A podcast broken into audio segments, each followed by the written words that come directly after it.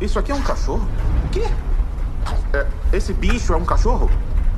Um cachorro? É. E que raça você acha que é essa, irmão? Sei lá, cara, eu não conheço as raças, tô por fora. Eu sou do que galgo afegão. Desde quando o galgo afegão tem dedão na mão? Caraca, será que é um lobisomem? Eu sempre quis conhecer um lobisomem. Eu tô do lado de um lobisomem! Eu não mexo com lobisomem, não! Me solta daqui, me solta daqui! Ô, ô, ele não é lobisomem, não. É uma doninha, é inofensivo. Quer dizer, não é inofensivo, matou 27 crianças. Mas, sei lá, ele veio pra. Ele aceitou vir. Ah, não interessa. Todo mundo em posição pra pousar.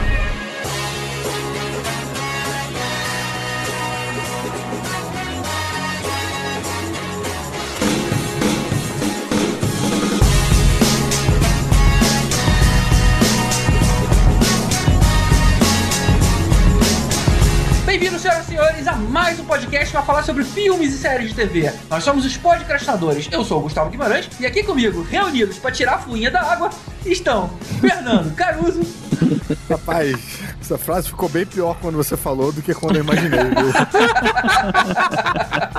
Parece meio afogando o ganso, sei lá, ficou meio. Vai molhar, vai molhar a fuinha. Mas beleza, de qualquer forma eu tô aqui muito empolgado pra gente discutir o Guardiões Suicidas e o Esquadrão da Galáxia. Deadpool 2. Só vi vantagem. É, claro, é lógico que, pô, um dos melhores filmes da DC tinha que ser da Marvel. Eita, vai começar. Hater. Vamos lá. Tibério Velasquez, Nham, nham. Nham, nham. Nham, nham, nham, nham, nham, nham, nham, nham, nham, nham. Foi o que ela disse. Pensei que ia começar a cantar Baby Shark, tchu, tchu, tchuru, tchuru. também era uma boa. hein? Porra, tá aí uma piada que não foi aproveitada no filme. Pô, pode crer. Ainda bem que eu não aguento mais. King Shark tchutchutchutchuru, King Shark tchutchutchuru. King Shark tchutchutchuru nanauê. Nanauê. Tá aí. Eu, Vécio, parente. Life goes on without me, cause nossa, adoro essa I música. ain't get nobody. Quer dizer, adorava, agora eu tô Nobody revendo um pouco. Cares É, agora for me, É, tá nobody. Depende de quem canta, é boa nobody mesmo. Cares for Essa, me. essa é da cena da Harley Quinn. Sim, ué. Louis Prima. Ou David Lee Roth, dependendo da sua geração. Eu conheci isso como David Lee Roth. E pesquisando essa música para aprender a tocar ela hoje, eu descobri que são duas músicas diferentes. O Just a Gigolo e Ain't Got- Ain't Got Nobody. Não sabia, achei que era uma coisa só. É, que estranho. Eles fizeram um medley. é. Eu fiquei preocupado agora porque eu preferia quando o só tocava piano. É, agora ele canta, Agora né? cantou, meu. Aí assim, só cantou, e não, pior que nem teve, um, né? Poxa vida. E mais uma vez aqui com a gente, o ator e diretor Daniel Braga. Obstáculos são oportunidades. Quem diria que na DC o nosso querido James Gunn ia pegar um, um grupo que antes era desconhecido e transformar nessa belezura que foi esse filme. Ele nem precisou correr atrás de quadrinho pra ler antes, né? Como teve que fazer no Guardiões da Galáxia, que nem fazia ideia do que que era aquilo. antes. Cara, o cara já deu opinião na apresentação. Pô, tá aí alguém que gostou do filme. Mas, mas não tem muita opinião diferente disso, né? Pega- eu tenho 10 argumentos pra dizer que esse é o melhor filme do DCEU. Ah, tá, vocês estão malucos, tá malucos. Na hora que eles chamam o James Gunn, eles estão procurando um diretor com pistolão, né? Ou com chiclete. né? É isso aí. Hoje a gente vai analisar a sequência de um dos filmes de heróis mais criticados de todos os tempos, Esquadrão Suicida. A Warner, mais uma vez, não se intimidou com as críticas, colocou o pau na mesa e fez o que quis. E o resultado foi bastante interessante. Vamos debater esse novo filme em uma conversa repleta de spoilers, como sempre. Depois dos avisos, não sai daí. Nham, nham. Nham, nham.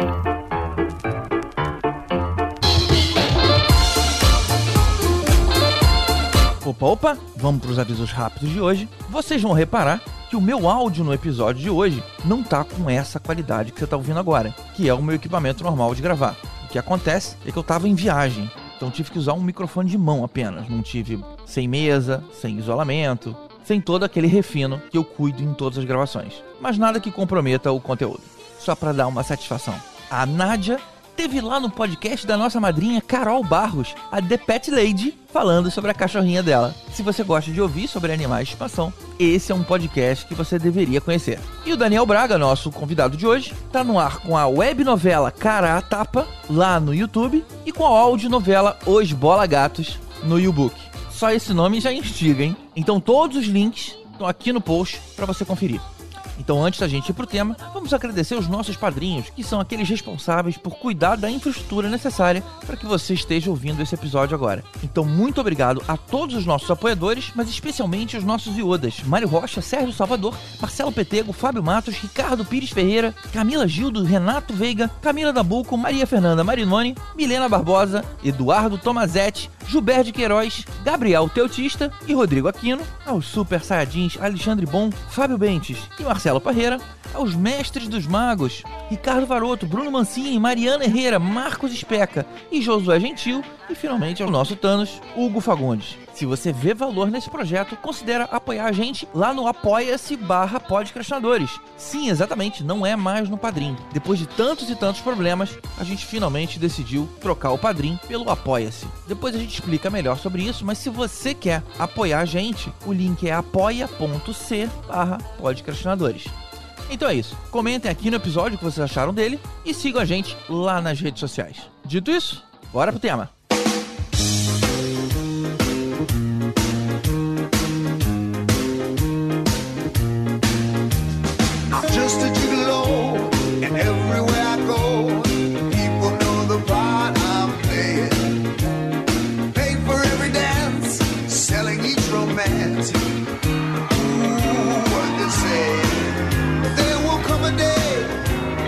youthful.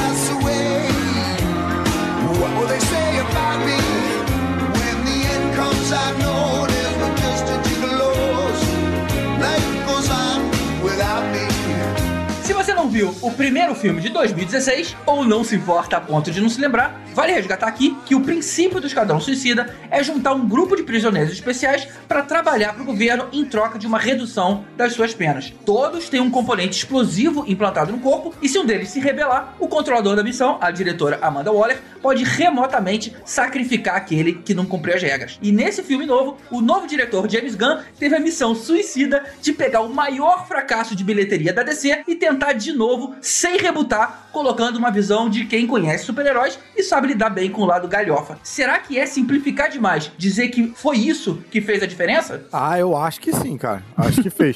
eu acho que a gente tem, é, traçando um dos inúmeros paralelos que eu vou traçar aí com, com a Marvel nesse episódio, um encontro bem fortuito aí do James Gunn com a franquia, porque a gente vai lembrar, né, que ele se envolveu ali num, em todo um porra, uma questão complicadíssima que resgataram os tweets dele, É, né? fazendo umas piadas desagradáveis e tal. E aí isso fez com que ele fosse sumariamente demitido da Disney. Com detalhes que, que eram tweets de sei lá quantos, 10 anos atrás, de muito tempo atrás, não era coisa recente. Não, e ainda tem. Cara, isso é um vespeiro que é até complicado de abrir, porque assim, parece que isso fez parte de uma, de, um- de uma campanha meio que trampista, assim, de difamação dele, porque ele Eita. tava atacando o governo do Trump, né?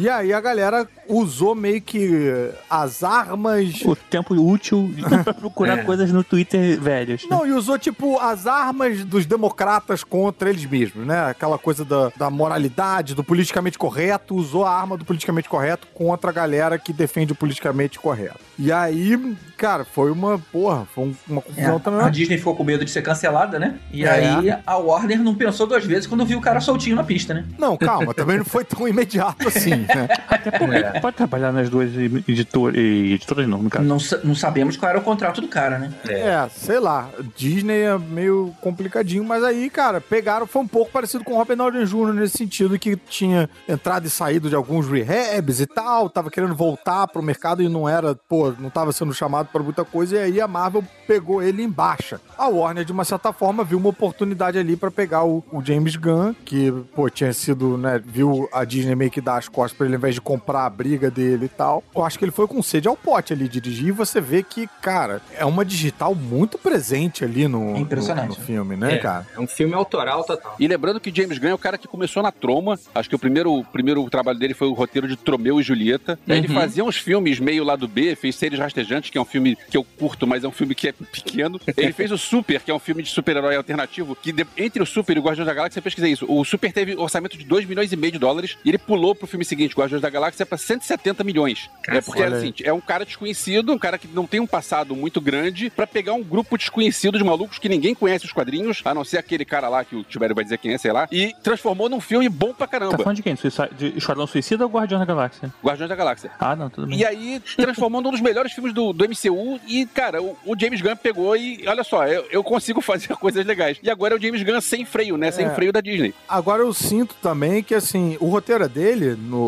no Esquadrão Suicida 2, não? É? Uhum. É. Só não tem o 2, né? Mas é esse filme aí que você tá falando. O nome é, é O Esquadrão Suicida, em vez de Esquadrão Suicida 2. Ah, tá. Eles Bizarro. estão querendo Por quê? realmente apagar o, o passado, né?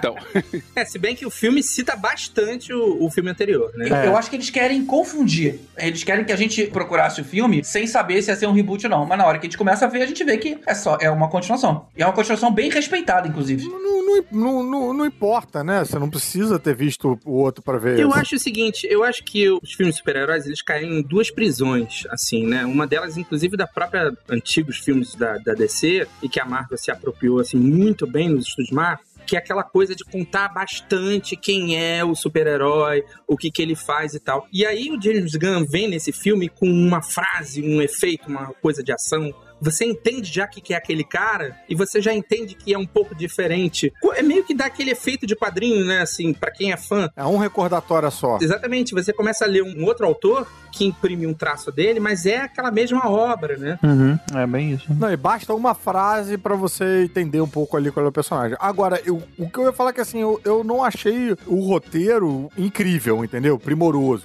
Mas a maneira como ele conduz o filme, a trilha, o letreiramento, é, tudo isso, assim, As acho quebras que- de expectativa, né? Eu acho que isso Uhum. Isso eu acho, eu acho surpreendeu. muito legal. Você pensar que vai ser de um jeito e não, não é Exatamente. assim, era outra É. coisa. Isso é muito legal. Uma coisa que eu não dei muita coisa de bastidor de filme, mas é, uma coisa que eu li foi que a DC falou assim, cara, você tem os personagens aí que você quiser, é, quem morrer não se importa, pode matar quem você quiser. Acho que menos a, a Arlequina, Arlequina. mas o resto, cara, assim, se morrer tá tranquilo, a gente não tem é, apego por nenhum personagem. E aí ele pirou, né, cara? Mais ou menos, né? Porque a gente vai ter aí um spin-off Não, futuramente. sim, sim, sim, mas até ali a gente não sabia, né? Mas eu achei isso bem diferente do que acontece normalmente nos filmes de super-herói, que é morre gente pra caramba, não só dentre os principais, como assim, já pulando já pra parte final, que morreu um monte de civil lá, e se fosse um filme de super-herói bonitinho da Disney, olha só, iam cair as estrelas e eles iam sobreviver. Não, cara, morre todo mundo. Dane-se, morre todo mundo.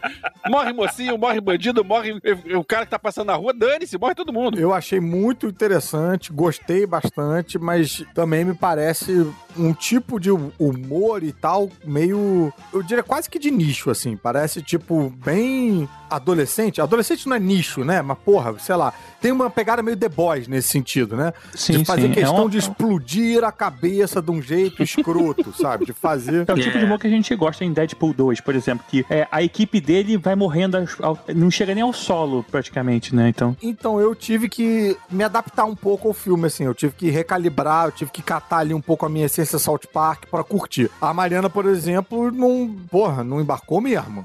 Viu algumas ceninhas e tal e, tipo, pulou fora. Mas assim, vale lembrar, né, Caruso, que você faz um puto exercício que é primoroso, eu acho que hoje em dia, de não ver trailer, né? Ah, assim, a gente que assistiu esse filme já tava completamente infectado pelo que a gente já tinha visto. Praticamente todas Ah, as. mas engraçado, esse aí eu vi trailer. Esse Ah, aí eu é? vi um trailer e aí abandonei. Só que, mas, quando eu vi o trailer e eu gostei, aí eu liguei minha chave de não ver mais nada. Hum. Mas curiosamente, o trailer que eu vi me deu uma imagem completamente diferente que eu achei que o filme ia se passar na década de 70. Eu achei que eles iam fazer, Olha. tipo, um time na década de 70 que fez alguma merda e aí pula pro presente, ou então faz uma viagem no tempo. O pacificador, pra mim, tinha uma cara meio de personagem setentista. Então Total. acho que foi até bom isso, assim, de, de ter abandonado. E isso é em expectativa mesmo. E eu vou te falar, Daniel, eu vi o trailer e eu continuei tomando os sustos com as Ah, mortes. entendi. Porque no trailer só mostra um monte de personagem. Pra mim, era um, era, era um monte de gente participando do filme. Eu não saquei que era, um- entrava um time, depois o tipo morria, entrava em outro time, né? Entendi. Eu não saquei isso no trailer. Então, fui tomando os sustos igualmente, do jeito que o diretor planejou. Não, é porque eu tô falando assim, não dos 15 primeiros minutos do filme, que eu espero que com certeza a gente comece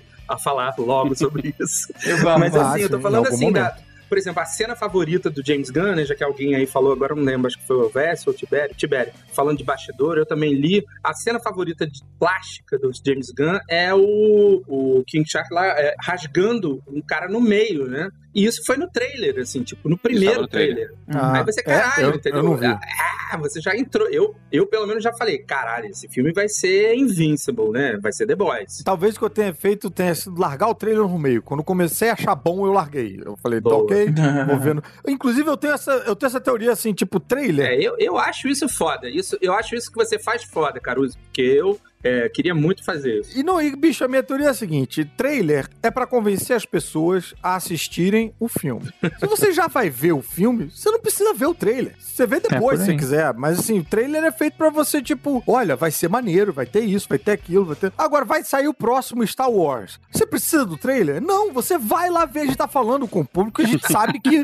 vai estar lá sentado assistindo. Então não preciso, eu posso ter uma experiência meio, tipo, anos 80 de ver filme. Quer dizer, 70, sei lá. Não, esse- já tinha trailer nessa época. Tinha uma época que eles estavam fazendo uns trailers, eles botavam umas coisas que eram pra equivocar, né? Não tinha uma época que eles estavam fazendo isso? Botavam uma coisa Não, no sim, trailer né? e quando você ia ver, ah, não era isso. Mas agora não, voltou a ser. No Infinity War, por exemplo, tinha o Hulkbuster e no, o Hulk, na verdade, não era o Hulk, o. Hulk, né? Não, então. Ah, pô, o próprio Esquadrão Suicida, o trailer tinha uma pegada, você via já uma esquizofrenia ali no trailer, que a- o primeiro trailer que saiu era uma música lenta, meio chatinha. Aí depois a outra foi o Rapsódia, não foi? O Foi em Rhapsody. O trailer ficou bom pra caramba. Ah, você tá falando do Esquadrão de do 2016. primeiro, é isso. É, que não é primeiro, é o, O Esquadrão Esquadrão, É, era uma música do Queen. sei é. lá, Esquadrão Teve Beta, não sei. E aí, ali você vê que, tipo, os caras no trailer estão tentando maquiar um pouco a- o cocôzão ali, mas é, é diferente, né? Uma outra coisa que eu achei muito corajosa, muito interessante de fazer, foram eles deixarem os rostos mais conhecidos em segundo plano, tipo a Harley Quinn e o Rick Flag, e aí ficou como protagonista os dois novos, cara, que eram o Mercenário e o Pacificador. Olha só, você pegar du- duas pessoas importantes que estão durante todo o filme, mas com menos espaço, você no filme ter Ah. coragem de, cara, não, eu quero provocar dois novos, os dois não novos personagens. tanto, não. Eu achei a Harley Quinn um pouquinho subaproveitada.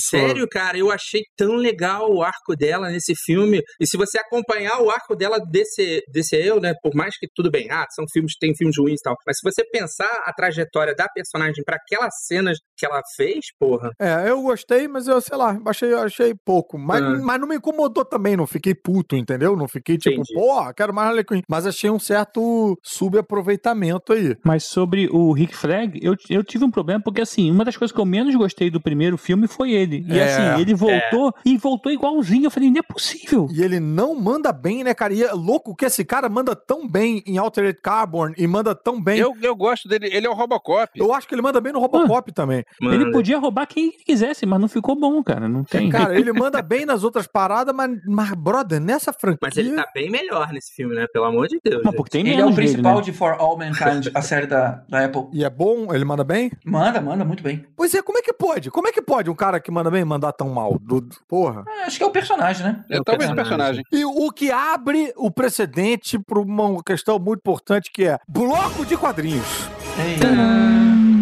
Mas, mas pra quê? Veja bem, abri o bloco de quadrinhos, mas não tenho nada a acrescentar no bloco de quadrinhos, porque eu não conheço nada. Então fecha ali. o bloco de quadrinhos. Então fechou o bloco de quadrinhos, encerramos o bloco de Não, quadrinhos. mas eu quero estar aqui na primeira fila. Tem que falar que no começo do filme aparece o cara que fez a versão do Esqua- Esquadrão Suicida injetando o explosivo no pescoço do, do, do, do Salvant, que é o John Osman. Olha que aí. ele faz o doutor lá, que ainda fala good, good boy. Mas eu não entendi. Quem era esse cara, Daniel? Esse é o criador. É o criador. criador, É porque Ah. o Esquadrão Suicida, na verdade, ele, ele é criado como um esquadrão, enfim, de ali, de Segunda Guerra e tal. Essa versão É, tem mais de uma versão, né? Isso, De exatamente. supervilões. De vilões, ela só se dá no final dos anos 80. E é esse cara do qual James Gunn é fã. E ele bota Uhum. o cara que faz os quadrinhos ali pra injetar o, o explosivo na, na cabeça do, do, do sábio, cara. Pô, é muito maneiro. Maneiro. que é um troço, brother, que tem um tempo que a Warner não faz, né? Tipo, essa piscadinha por fã e tal, né? É, isso. Eu sempre chamei ele de Joe Ostrander. Não, Ah, você eu- falou outro nome aí que eu não, Não, sei eu qual é. sei lá como é que fala isso. Como é que fala? Fala aí, Tibério. Pô, não, não vai pedir dica de inglês pro Tibério, Braga. Pô, John, é... John Ostrander. Ô, estranho. All Stranger. então, não conhecia ninguém ali e tô curioso pra saber se tem algum que foi criado pro filme ou se todas as versões são. Todo, todo mundo já existe na sua versão de quadrinhos. A gente pode fazer um passadão assim, bem rápido, né? Vamos, vamos, eu quero ouvir esse bloco de quadrinhos. Eu achei maneiro porque o primeiro filme eu conhecia todo mundo, porque era uma época que eu li Esquadrão Suicida. Eu não li o Esquadrão Suicida de 87, 80, de- da década de 90. Eu li Você leu os 952 do Esquadrão Suicida. Os qua- Exatamente. E aí eu conhecia todos. E agora eles pegaram uns personagens menos icônicos, né? E Uhum. dessa nova trupe aí, sei lá. E eu não conhecia praticamente ninguém, a não ser o, o Pacificador. O... O Pacificador eu conheço assim, de nome, nunca li nada dele, nunca. Eu nunca deu uma história que ele aparecesse assim? Não, não. Porra, você nunca leu Checkmate? Não. Nada de Checkmate? Não, nada. Caralho, cara. Quer dizer, li um pouquinho quando saiu naquela universo DC e foi um dos motivos que me fez largar DC de um É, todo. porque é uma temática muito pós, é, pós final de, de Guerra Fria, né, cara? São uns quadrinhos muito maneiros que tem essa época. O Pacificador é criado pelo Steve Ditko, né? É. É, é, foi- é aqueles personagens da Charlton que foram comprados pela DC, não é isso? O Isso, Pacificador era, isso. era inclusive, o comediante, não era? Isso, exatamente. Não sei se o GG sabe disso, o GG e o Elvis, mas assim, é, os personagens de Watchmen, eles eram personagens de outra editora que a DC comprou. O Alan Moore pediu pra usar, eles falaram: não, a gente tem planos pra eles, e aí ele criou versões análogas. Então, o pacificador, teoricamente, está em Watchmen. Ele é o comediante. Olha só. Seria, né? É, a versão que a gente vê aí do Pacificador já é uma versão mais moderna, né? Quer dizer, moderna. Do, do- do final do, do- Mas ao mesmo tempo, ele tá com aquele mesmo uniforme, né? Ah, não, você tá Isso. falando a versão no- nos quadrinhos, ele é mais moderno. É, não, eu tô falando assim, do final dos anos 80, né? Ele já Aham, tá com esse aham. uniforme aí mais parecido com o do filme, né? Que é legal, é, aliás, é muito legal poder ver alguns, né? Tipo do, do, do Javelin, né? Do, do Dardo, né? É Dardo em português que saiu? Agora eu não sei. Não é. Dardo. Esses uniformes clássicos, assim, ver, assim, É, né? principalmente na DC, é muito bom, cara. É, não, quando eles respeitam, eu acho é muito muito maneiro. E o maneiro. Pacificador era um que eu nunca achei que eu fosse ver uma versão live action disso. O maluco tem uma privada na cabeça, bicho. Na E, privada, é pinico, cara. e tá lá com a É privada tipo na aquele quando cabeça. você, quando você tá na internada, assim, no hospital, que tem aquela. Que, né, que não pode sair da cama, né? Que ele bota na cabeça. Mas eu achei maneiro o King Shark, porque também o King Shark já era do original, a gente não teve no primeiro, né? Aham. E aí a gente tá tendo agora, né? Tipo, isso aí foi um que eles conseguiram. É, King Shark eu já li no lutando contra o Superboy, naquela época do Superboy de jaquetinha, que Cara, eu o amava. King Shark tem versões em quase todas as mídias da DC atualmente, assim. E ainda vai sair num Não, e próximo da jogo. Marvel também, e na Image Comics. Tem, tem, tem homens tubarão em tudo quanto é lugar. Tem vezes que ele é tubarão martelo, tem vezes que ele é tubarão branco, assim, também vão mudando e foda-se também. Ah, né? é? É. É, o, o James Gunn falou que não conseguiu botar a cabeça dele de Tubarão Martelo, que é a versão 952, né? E deve ter uma galera que reclama que mudou a etnia do tubarão. Mas a gente também, além dos personagens principais, a gente, lá quando eles vão e mostram o Belly Rive lá, tem vários personagens também. Aparece aquele. O Calendar Man, que é aquele maluco que tem uma espada escrita na testa, Ah, assim. sim, é inimigo do Batman, né? É, então assim, tem umas, uns easter eggs escondidos ali. Bacana. Tem gente da equipe da época do, do, do final dos anos 80, né? Aquele Ai, que cara que, tá legal. sentado lá, digitando de barba, ele é da equipe, ele é o diretor de Belly Rive na época do, do quadrinho. O cara que tá dirigindo o helicóptero que aparece muito rápido é o motorista do. Motorista, o piloto do, do- do helicóptero deles, enfim. A Vem mulher cá. bate a, a, a- a parada na cabeça, né? Mais pra frente aí quando a gente for falar. A, a menina Também. dos ratos é, existe nos quadrinhos? Não existe ela, não. Existe o pai dela. Ah, Agora, já aproveitando já que tá falando de quadrinhos, a história do que o, o Bloodsport dá um tiro com a bala de Kryptonita no Superman, é, teve nos quadrinhos isso, né? Que ele é preso. Ah, é? É, isso acontece nos quadrinhos. Isso é Superman 4 do John Byrne, cara. É é bom John Byrne, sensacional. É bem começo de carreira do Superman. Tipo, ele não imaginava que fosse tomar um tiro, entendeu? Eu até Aham. vi discussão assim, cara, é só o Superman É. desviar. Mas, tipo, ele não imaginava que alguém fosse botar um. pegar uma pedra com, com o É. Lex Luthor que fura ele. A fraqueza do Superman, na verdade, na Kryptonita é ingenuidade. É, uma dúvida sobre esse personagem. Ele no quadrinho também tem um capacete igual ao do Alien? não, não, não. Eu vi só. É, é. um Não, ele quadrinho- tem depois. No início ele era só um maluco com a faixa na cabeça. A versão moderna, né? A versão moderna dele não é alien, né? É tipo, é uma caveira, a parte de baixo, a parte de cima é tipo. Na verdade, tem dois Liso. Bloodsport. Não, mas é, é parecido sim com o Alien. Agora, eu, um nome como Bloodsport, eu chutaria que ele era dos anos 90, ele é dos anos 80. 80, então tem mó cara daquelas porcaria da, da Image Comics Blood Strike. Tem, né?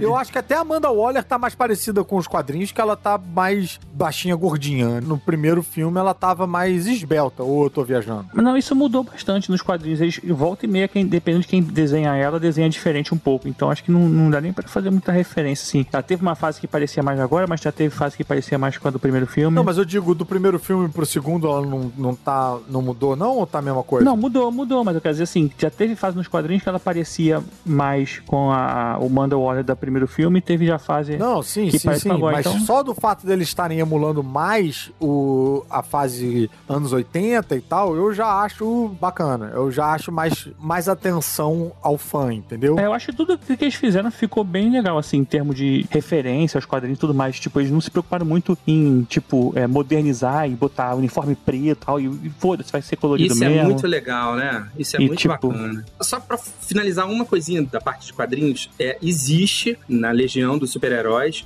um personagem chamado Arm Fall Off Boy, que era um cara Meu que Deus. tirava o braço pra bater nos outros que nem uma marreta. Meu E é que baseado nele que é feito o TDK, entendeu? Que é o, Aham. o The Detective Kids, né? Que é a Caraca, grande é surpresa né, do filme. E parece que vai ser uma cena muito muito, foda. engraçado. E de repente é aquela coisa que aparece. Nossa, pra mim aquela foi a pior coisa do filme. Que isso, cara? GG é cringe. Mas vem cá, o Detectable Kid existe nos quadrinhos também, tá? É, o Splinter, O Detectable Kid. com esse nome, Aham. Ah, não, desculpa, você tem razão. Arm, Arm Fall Off Boy. e é Splinter também, né? Eu não sei se é esse, mas tem um que eu, nos novos quadrinhos do Jimmy Olsen, que até escrevi lá recente lá pra Caverna do Caruso, que é Quem Matou Jimmy Olsen, aparece ele, que ele tá indo no parque de diversões, aí ele levanta as mãos, só que as mãos desa- desatacham e derruba o... o- Porque, tipo, sabe quando você vai na montanha-russa? Uh, ele faz isso, só que os braços soltam, aí bate na montanha-russa, cai. Aí ele vai ver a família, a família, tipo, a mãe solta a cabeça, o pai solta a perna, a, a avó solta a bunda, Meu tipo, é muito Deus. engraçado, é muito doido, cara. Coisa horrorosa. Aí o Jimmy Olsen faz uma propaganda que, tipo assim, o parque não é, é adequado com pessoas com deficiência desatachar as- o parte dos corpos, sabe? Aí é muito, é muito doido. Quero ler esse quadrinho. Então vamos lá, vamos pro filme então, né?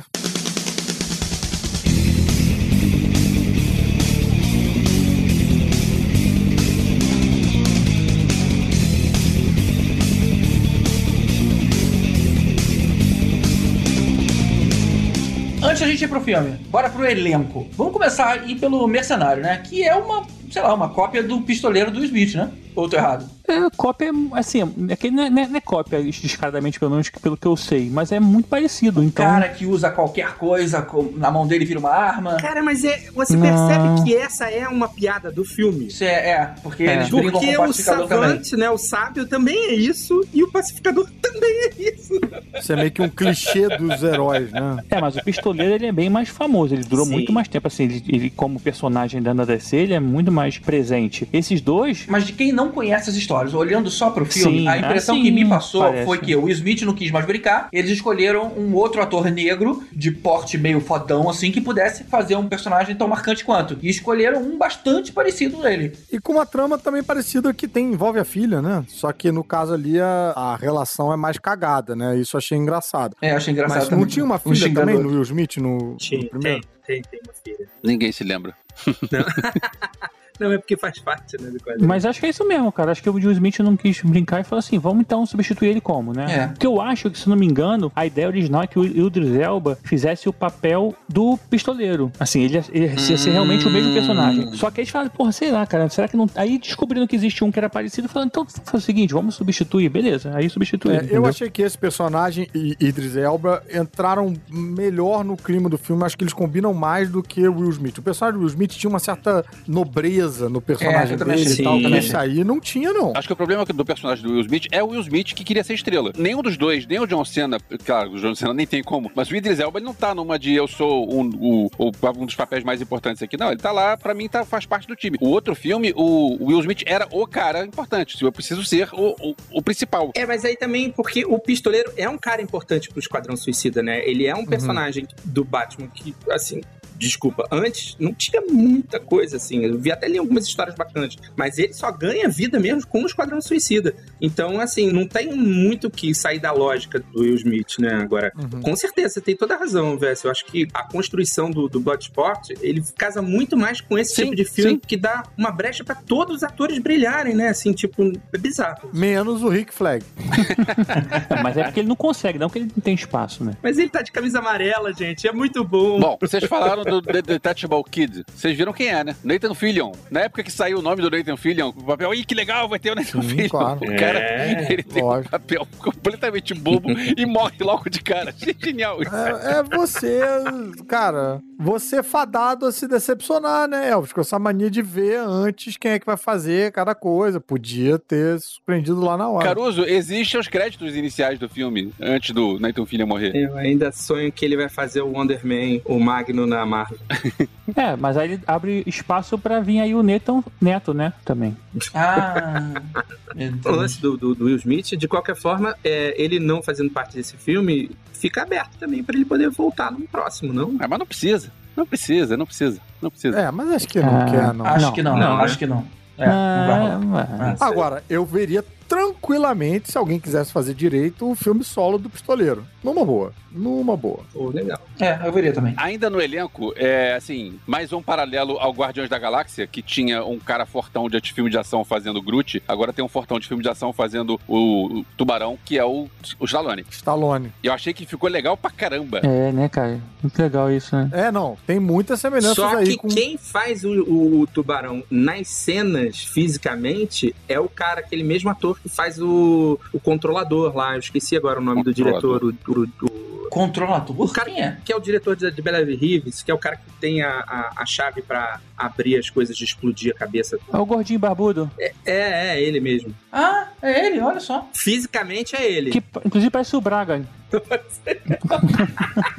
Porra, tá me... Ele é o cara que veste a roupa com as bolinhas. É, ele vai ser Quer dizer, não, né? Esse é o Bolinha. Tem dois caras que vestem roupa com bolinha. É, não é o Polka É, Dot. mas, cara, a gente tem um personagem, né, meio que fala pouco e com uma voz também. Cara, Isso, isso. voz- o Stallone tem uma voz bem Vin Diesel nesse sentido também. É. Total. A gente tem uma zoeira com Rock Raccoon ali. A gente tem as trilhas pontuando, bem numa vibe. Cara, eu achei esse filme bem uma, um, um filme de rancorzinho, de respostinha do James Gunn. Pra fazer, tipo, é, então vou fazer o meu Guardiões da Galáxia e eu vou fazer o que eu quiser, olha o que eu faço com ele. que essa coisa da trilha foi tão legal assim. Eu acho o seguinte, eu- a diferença, inclusive, desse. desse olha lá, Guardião da Galáxia, tá vendo? Desse suicida, do Esquadrão Suicida pro outro, é que a trilha do anterior é muito impositiva. E esse, quase todas as músicas são os próprios personagens ouvindo as músicas, né? Ela tá dentro da cena, né? A não ser, sei lá, a da Arlequina, que ela tá na cabeça dela. Já que você falou da Arlequina, Daniel, acho que a minha opinião vai ser meio polêmica aqui, mas eu acho que o personagem dela nesse filme passou um pouquinho do ponto, cara. Ela tá quase, a minha impressão que teve é que ela tá parecendo que tem poderes de super força ou super agilidade, que na verdade eu- o que eu imaginava é que aquele personagem sempre seguiu uma linha mais maluquinha, mais cruel, e agora ela tá agindo como se fosse super treinada desde sempre em luta, especialista em arma. Só você se importa com isso. Todo mundo quer ver a Arlequina chutando bundas, cara. Passaram três filmes aí, cara. Ela, ela foi melhorando, né? Eu acho que, assim, tem uma coisa que a gente sempre se questionou, né? Como é que o Coringa derrota o Batman, né? Então, assim, tem alguma coisa na força dessa loucura que, que, que impulsiona Cara. o corpo dessa, dessa mulher de alguma forma diferente. Ela é uma ginasta, tipo, nível olímpico, né? Isso sempre foi lá na, na gênese dela. Agora, a gente tem o primeiro Esquadrão Suicida, a gente tem o filme das a- da Ave de Rapina, e a gente não sabe quantas missões ela fez pra esse Esquadrão Suicida aí, entendeu? É, verdade. O filme Hum, tem, ele não tem cara de essa é a segunda missão. Não, ele tem uma toada de tipo de toda Uhum. hora, todo, ela fala com todo mundo, você sabe como é que funciona, né? Ah, não, não, Uhum. não, explodiu a cabeça, parará. Todo mundo meio que sabe como é que é o esquema e tal. Então tem uma cara de que a gente tá pegando o bonde andando ali. Então ela pode ter feito muitas missões. É, dá pra comprar alguma coisa nesse sentido, sim. Vale ressaltar que a, a Margot, a atriz, ela fez toda aquela cena sem dublê. Inclusive, a parada de abrir a- a- o cadeado com o pé foi ela que fez. Então Pô, é maneiro, muito hein? maneiro isso, né? Agora, esse filme passou tanto tempo que ela conseguiu fazer a cirurgia plástica, tirou aquela rotem do rosto, mudou a, a- era property of Joe, que agora virou property of no one nas costas e a tatuagem no braço. Assim. É, você não sabe, podia ser tudo rena. É, tudo vendo. Então, eles fizeram umas mudanças legais nesse sentido. Eu tô brincando aqui, mas eles fizeram, eles tiraram essa propriedade do Coringa, que ela usava na camisa, e agora é uma Live Fast Die Hard, Die, Die Clown, né? Então, tipo, eles fizeram umas, umas mudanças assim pra, tipo, tirar um pouco essa relação, que o Coringa também não tá funcionando mais na DC, né? Nesse, nesse universo aí. E também num- essa referência de que feminista, tudo fa- faz mais sentido do que propriedade do Coringa, porra, fala sério. É o que eu falei antes, assim, se você pegar o arco da personagem para ela pro que acontece, né, com ela ao Tu longo do riu de filme. uma coisa que você ia falar, é isso mesmo? Não, é que eu ti- acho que eu tinha falado já antes. que eu acho que tem um, a personagem tem um arco, né, desde o Esquadrão Suicida 1. Não, tem uma vara. tem uma vara que ela pegou de um cara que a gente não sabe nem quem é. Ficou no... E ela não sabe o que fazer com aquilo. Mas ela descobriu pra que que serve. Inclusive tem uma cena da, da Harley Quinn nesse filme que a gente, só voltando ao filme dela lá do David Rapina, que a gente ficava na referência, ah, será que aquilo era sangue ou era a imaginação dela, né? E aqui nesse, nesse, nesse filme tem uma... Ah, isso foi bem legal. Ele explica, né? É, tem uma coisa que a gente pode imaginar que tá, foi uma referência também ao filme anterior, que era sangue, né? A- os confetes e tudo mais. Agora, a gente tem uma atriz brasileira lá no meio da galera fazendo meio que quase nada, né? E uma atriz portuguesa. Tem uma brasileira e uma portuguesa. E uma portuguesa. A do rato é portuguesa, né? A Alice Braga. Cara, a Alice Braga, ela faz o papel dela. E ela mandou bem. Eu achei que ela mandou bem. No... É um papel pequeno, mas eu achei que ela mandou bem. E uma coisa bacana da Alice Braga. Ah, não, Alice Braga é a guerrilheira, né? Alice Braga é guerrilheira. É a guerrilheira, pois é. Tá, não, eu confundi com uma outra atriz que faz o. Porra, faz aquela galera lá do computador e tal. Não, não. Ah, tá. Ah, tem uma brasileira lá também? Maneiro. Não, não, Ah, não. tem? Eu Não achei que era. só confundiu. A Alice Braga ali, naquele personagem, ela tá igual a uma série que eu estou assistindo na Netflix, que é Rainha do Sul. É, é o mesmo personagem, cara. É ela meio que. Só que no caso ela tá virando uma, uma, uma poderosa das drogas. Mas é, é o mesmo personagem ali, meio guerreira, meio fodona. Ela fez uma de policial também, que é bem parecido também, parece que os mesmos trejeitos e tudo mais. E a mulher do Sweet Tooth era a Alice Braga? Não sei. Agora, a Alice Braga, ela tá fazendo uma carreira com um monte de filmes é, fantásticos que é maneiro porque, tipo, ela tava no Predadores, Elysium, Eu Sou a Lenda, Repo Man, O Ritual, Ensaio sobre a dá Cegueira. Tem uma, uma carreira internacional cheia de filmes, assim, nem todos bons, né? Mas, cara, Que é a maneiro. Sônia Braga, né? Só pode haver uma Braga. É. Daniel Braga que se cuide, né? Tipo. Ela, ela deu um depoimento. ela deu um depoimento falando que o James Gunn pediu pra ela não fazer piada, assim, que tipo, ela não podia ser. Ela tinha que ser uma parte séria, né? Mas eu acho muito maneiro aquela hora que ela olha assim pro ombro da. ela tá- o- não, acho que é o Rick Fleck que tá falando com ela e ela tá olhando assim. Aí ela fala assim: aquele rato tá acenando pra mim? eu achei muito maneiro. Eu falei, pô, é muito bom, né? Não é, não é como você fazia a piada, né? É a piada, né? E falando em rato, a Ratcatcher 2 é portuguesa. Uhum. Daniela Melchior. Pois Cara, é. essa atriz não é a cara da Camila Cabelo? Impressionante. Camila Cabelo? É. Tem alguém com esse nome? A cantora. Eu, eu sei uma música da Camila Cabelo, mas acho que eu nunca vi a cara dela. Caramba, é muito igual. É muito. Põe, na- põe aí no, no Google Camila Cabelo com dois L's. É a cara Ela da fala menina, Camila cara. Cabelo? Camila Cabelo. Pô, não, ela tem. A, a- a música dela é, é conhecida, cara. Você já ouviu com certeza. Cara, a, a Ratcatcher, que é a Dan- Daniela Melchior, né? Que é- ela é atriz portuguesa, eu não sei nada sobre ela. Boa colocação sua, então. Não sei. Não, é horrível. Eu, eu achei no YouTube ela sendo entrevistada em português. É, é curioso. É curioso depois de ver o filme você ver ela falando em português de Portugal. Pois é, cara, essa é a única crítica construtiva que eu tenho pra fazer desse filme. Porque as pessoas falam espanhol e a Ratcatcher não fala português. Aquela cena final ia ser tão maneiro se Pois fosse em é. português, cara. Pois é, mas olha só, eu, eu concordo É. contigo. Acho que ela tinha que falar em português com o pai dela. Só que você sabe quem é o pai dela? É, o diretor do... É o Taika Waititi. Pois é, mas, pô, aprende português aí pra falar uma fala. O cara é neozelandês. o cara...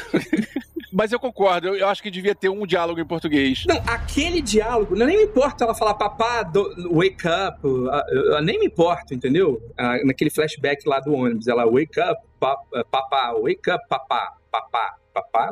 Bom, enfim.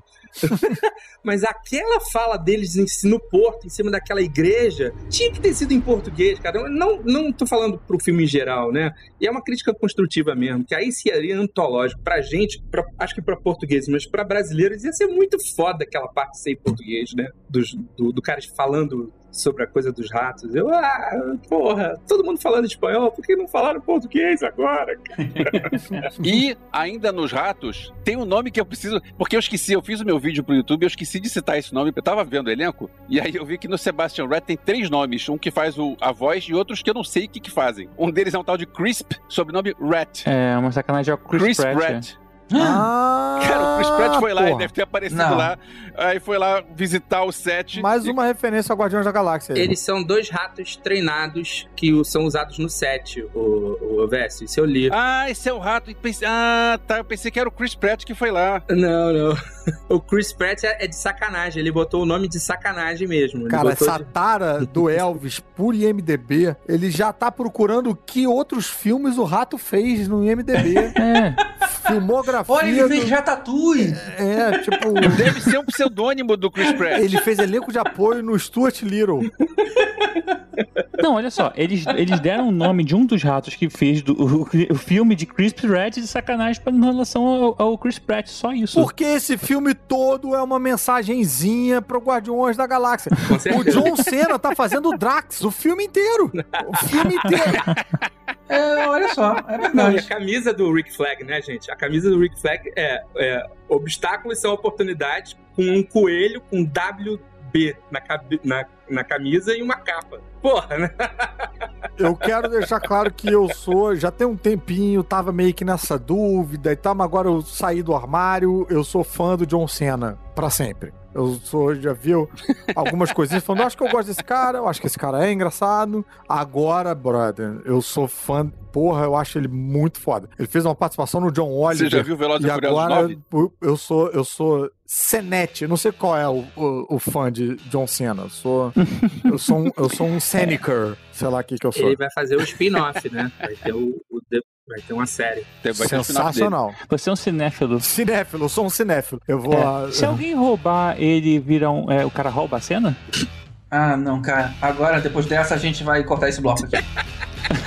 inteiro. Vai cortar 40 minutos. Cancelar o bloco.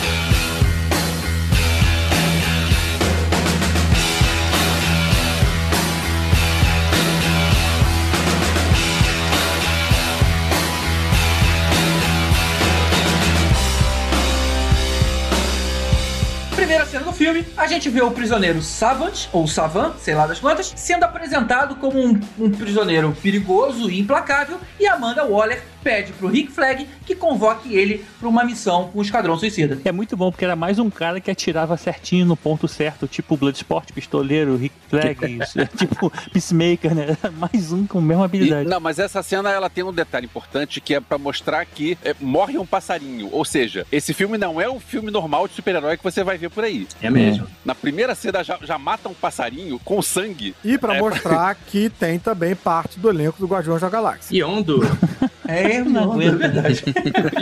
Eu tô falando, gente. Esse filme é um recadinho. Não, o Caruso, ele é só um diretor que gosta de trabalhar com a mesma equipe, com o mesmo elenco, assim. É que nem diretor de teatro, cara. Faz uma crítica ao conglomerado da Disney fazendo ratos inundarem a cidade. E comerem uma estrela, que é a Star Play aí, que vai entrar na parada, que era Fox, essa porra. Meu Deus do céu. Brother, tudo se encaixa. Cara, foi longe essa. É só referência o filme, então. Bom, e aí a gente vê a apresentação do grupo. A gente vê o Boomerang, o Blackguard, Mongai, Dardo, TDK, Doninha e aí, por fim, a Harley Quinn. Eles chegam no local da missão, que é em Corto Maltese, e a Doninha aparentemente morre afogada porque ninguém checou se ela sabia nadar. Ela primeiro ela cai de Isso é muito barrigada, bom. né? Todo mundo. Não, tem um detalhe que é o seguinte: tá rolando aquele momento sério, com aquela trilha. E aí, de repente, quando a doninha cai para a trilha, fica. Aí todo mundo se olhando E a tipo? Doninha é o irmão do diretor, né? A Doninha é o irmão do diretor que também fazia o. Que também tava no Guardião da Galáxia. Rocket Raccoon. Mas peraí, ele faz todos os filmes do irmão, peraí. Pois é, tá- aí, é, aí é irmão, né? Aí- Mas ele fazia o Rocket Raccoon também. tipo, não, não, o Rocket Raccoon é o. Não, sim, é mas fazia Cooper. o Rocket Raccoon movimentação. Essa cena achei maneira que ela dá o tom do filme, assim, né? Tipo, é o que eu falei do Deadpool 2, assim, aquela. Todo mundo tá chegando e morre logo um de casa e fala, ih, cara, então, tipo, é isso que vai acontecer? É isso que. Tá, pode isso, é? Pode isso. E aí você sabe que não pode esperar mais que ninguém sobreviva a qualquer momento, né? Isso é bom, porque gera um, um risco ao tempo todo, você não sabe. Tipo, quando tem um super-herói que pode morrer a qualquer momento, é um, um, o herói ou o vilão, isso é legal, porque te dá uma expectativa que às vezes você fala, ah, o cara vai morrer mesmo, ele vai dar um jeito de sair daí. E essa não tem muito isso, né? Cara, Exatamente. qualquer um pode morrer, menos a, a Margot Robbie. É, e foi com cinco minutos de filme, né, cara? Eu nunca tinha visto isso. A gente tava se, se, se- se chegando ali, né? Tendo aquela empatia ali com aquele grupo novo, e de repente todo mundo morre. Quase todo mundo. Pois é, cara. E, e, assim, é muito louco porque uma característica do quadrinho do, do Esquadrão Suicida é que sempre é montada uma equipe diferente, né? E a maioria desses personagens são. É, já passaram pela, por alguma formação. E aí, cara, você vê aquela equipe com aquela bandeira, tipo, é, aquele filme americano, esqueci, com aquela bandeirona é, dos Estados Unidos. Cara, você fala, caralho, vai ser sinistro. De repente começa todo mundo morrer, cara. Mas o que é muito maneiro é que eles já apresentam os personagens na porrada, né? E o Savan entrando em desespero e fugindo de medo, cara. Olha só, totalmente contra aquilo que a gente tinha aprendido sobre ele nos, nos, nos minutos iniciais do filme. Não, que você fica aprendendo sobre uma equipe, um- os personagens meio que apresentando um a um, só que todos eles morrem, corta pra a equipe, outra equipe chegando do outro lado da ilha, que é a equipe principal de verdade. tipo, do nada. Não tem uma apresentação, né? Teve uma coisa legal pra- comparando com o primeiro filme. No primeiro filme eles tinham aquele negócio de apresentar o personagem, quem ele é e tal. Esse aí chuta o balde, já bota os caras lá. E aí tem hora que pergunta, mas peraí, essa daí é o quê? Ela é uma deusa? Ela é uma alienígena? Tipo, dane-se. Ninguém se importa. A Mongal, Ninguém né? se importa. né? Não, você fala assim, cara, Mongal, a, mulher, tipo, filha do, do- dos piores Ah, é? vilões do super-homem, sabe? Ah, ele é filho, é? Do Mongul? É, exatamente. Porra, eu tinha um sonho de ver o Mongul no cinema, cara. eu, sério mesmo, cara. Eu acho que ele, ele podia. O filme. O, o primeiro bom filme do Super-Homem que fizerem vai ter o Mongul E mundo bélico. como vilão, ou no início, ou no final, mas eh, a gente precisa do Mongul. Mas aí é isso, ele quebra todas as expectativas, né? Porque ele joga você nos 15 primeiros minutos aquilo que no outro filme demorou, sei lá, uns 45, sei lá. Mas o que eu achei mais legal nisso, Daniel, é porque eles pouparam o tempo. Tipo assim, cara, eu não vou me preocupar em fazer background de quem não vai sobreviver. Mata todo mundo, quem ficar, ok. Aí eu entro um pouco mais no detalhe da vida. Pô, poupa um bom tempo, né? É isso, exatamente. E aí pode desgarçar um pouco, né, os outros personagens que tem, você se entrosa mais com eles e é um filme bem, né, assim, bem emotivo, né, no- com, com os personagens da segunda equipe, né. Essa abertura do primeiro filme eu gosto. É a, primeira, é a parte que salva do primeiro filme. Foi uma decisão diferente, mas eu gostava dessa primeira parte. Não desgosto, não. Mas realmente esse ficou bem legal, cara. Gostei bastante desse, desse início. Só pra gente ainda não passar pro time 2, é, ainda nesse time 1 aqui, cara, esse cara que o Elvis gostou,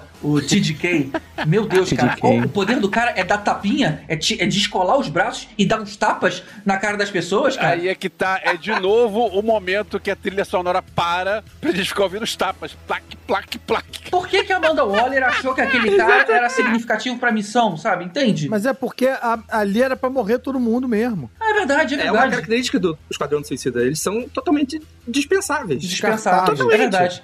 A ideia é fazer uma distração e, e resolver isso aí, né? Porque pra ela era meio jogo, tipo, se livrar dos que não servem pra nada, né? E aí descarta e tal. Não faria sentido, na verdade, ela jogar a Arlequina É nesse verdade. time aí, né? A não ser que ela tivesse uma missão secreta de infiltração que não foi dita e que não aparece no roteiro. Não, e você deixou o flag ali também, né? Ou seja, considerou o cara como dispensável também, pra morrer. Mas aí tem uma característica do Esquadrão Suicida, Caruso, que assim, eles vão fazer umas missões muito bizarras que se sair do, do, do conhecimento público, vai dar merda, entendeu? Então Pois é, eu tem que acho morrer. que tem mais A é que invasão- morrer, entendeu? Porra, quem é que quer que a Arlequina viva? É invasão, né, de território e tal. Não pode, é um- uma parada diplomática. Não é esquadrão de sobrevivência, é esquadrão suicida. Né? Vocês vocês estão entendendo o filme direito. Bom, e aí a gente vê que o, o time 2 é composto do Mercenário, Pacificador, Tubarão Rei, Acaso e o Bolinha. Bolinha. Ficou com esse nome em português de bolinha? Ficou. Muito bom.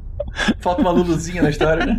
Cara, como é que é o nome dele em português nos quadrinhos? Eu não lembro, cara. Eu, eu lembro que ele apareceu no Batman. na- era um vilão do Batman lá na década de sei lá quando, 80, sei lá. Mas depois ele ficou meio poderoso, assim. Ele era meio. Tinha uma espada meio com. O quadrinho dele tinha um pouco de sangue. É só, ele, é só ele imaginar a mãe dele que ele fica poderoso.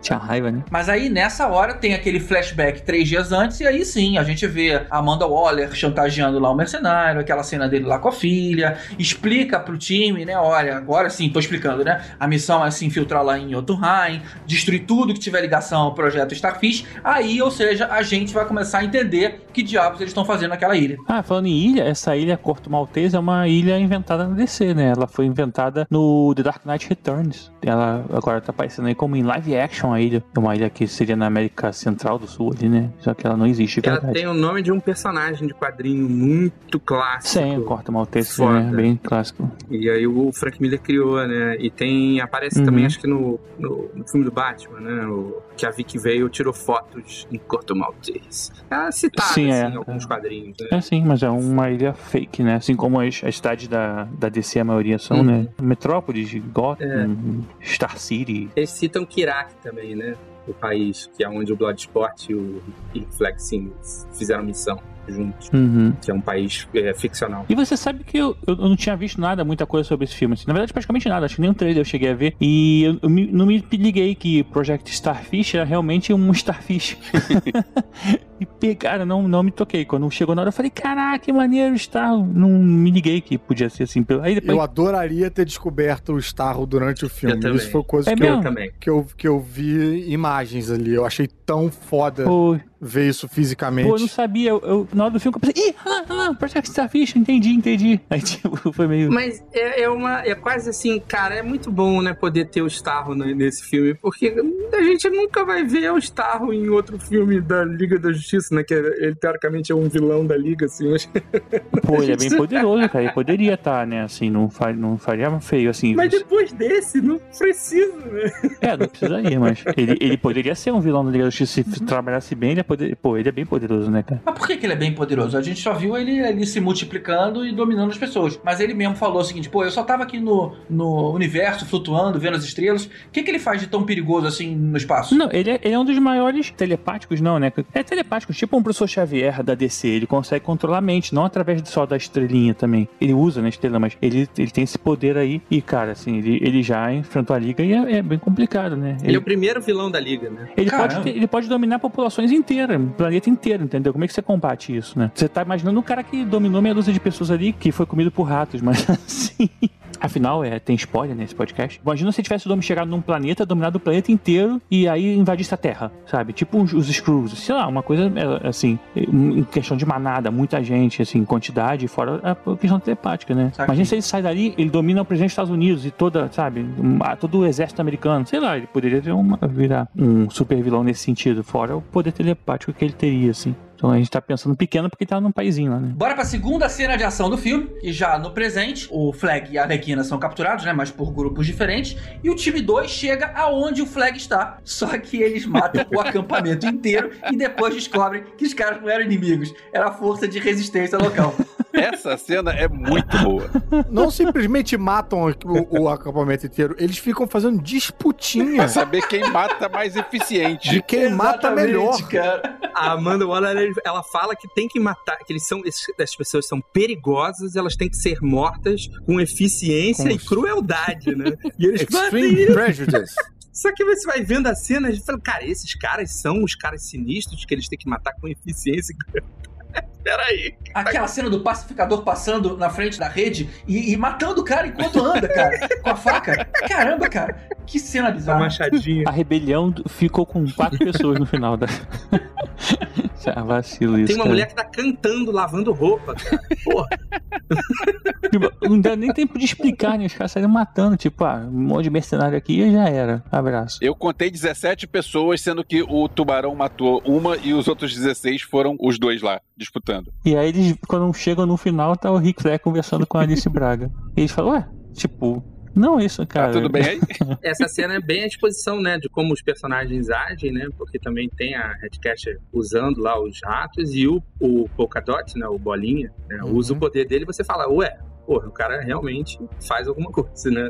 Só o esquisito. E é ali, é nessa cena que ele explica, né? Que ele vê a mãe em tudo ou não? Eu acho que é depois. Eles saem do, do, do acampamento. É, eles estão andando na selva nessa hora. Mas rapidinho, uma pergunta. Essa Ratcatcher aí, ela não tem poder nenhum, né? É só, ela só sabe usar aquela varinhazinha Ela tem a dela. varinha, Ou é. seja, podia ser qualquer outra pessoa que aprendesse a usar o negócio. Hum, Ah, tá, que nem o Homem de Ferro. Podia ser qualquer outra pessoa, que É. nem o É. Lanterna Verde. Não, sim, não nem tem o- poder. É o que eu quis dizer, É, isso. não vai tem poder ver, nenhum. o negócio só funciona com ela, né? Vai ver exatamente. São os padrões mentais que veio de pai pra filha, sei lá. Não sei, né? ninguém tentou pegar a varinha e usar, né? Bom, no outro arco, a Arlequina tá sendo levada pro novo presidente pra se casar com ele. Aí ela acaba gostando dele também, a princípio, pelo menos, até que ela muda de ideia e mata o cara.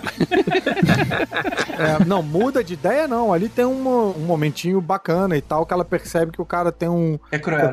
Meio tóxico. Só que a É. reação dela é um pouco exagerada, Um pouco. né? Tipo, meio. Ah, não, é. Vi um hum, sinal vermelho, tiro na cabeça. tipo, caralho, minha filha. E depois que você namorou o Coringa, não tem muito jeito, né? É, combina com a personagem esse tipo de Combina, reação. claro, claro. É, o, Engraçado. o que eu fico, fico muito feliz, assim, de outros hum, produtos, é que, assim, você tá podendo ver atores dentro de um gênero que não era pra ter grandes interpretações, né, mas, sei lá, vindo como Loki há pouco tempo, vendo atores podendo fazer uma cena, né, tudo bem, dentro de um filme fanfarrão, engraçado, mas você vê uma atriz realmente emocionada, falando aquele texto ali. Cara, eu falei pra mim mesmo, ela... eu acho que quem acompanha o trabalho da, da Margot Margot Robbie. é, da Margot Robbie, vê uma evolução ali de poder brincar com a personagem, É, né? Não, e temos do personagem também, eu Uhum. achei bacana, porque esse era um negócio que o Bruce Timm, o criador do personagem, falava sobre a a Arlequina. Eu vi, inclusive, ao vivo, uma entrevista dele, falando, uma palestra, né? Um painel, tipo, numa convenção, e alguém perguntou sobre a repercussão do personagem e tal, e ele falou que ele ficava extremamente incomodado de ver casais fazendo é, a Arlequina e Coringa, né? Tipo, fazendo cosplay, porque ele falava, cara, que pra ele aquilo era um exemplo a não ser seguido, era tipo uma coisa sobre um exemplo de um comportamento tóxico e tal, que ele achava que é, devia ser evitado. Então é meio que tipo, que nem gente que coloca pra tocar em casamento uh, Every Breath You Take, sabe? Que é uma música de Stalkers, entendeu?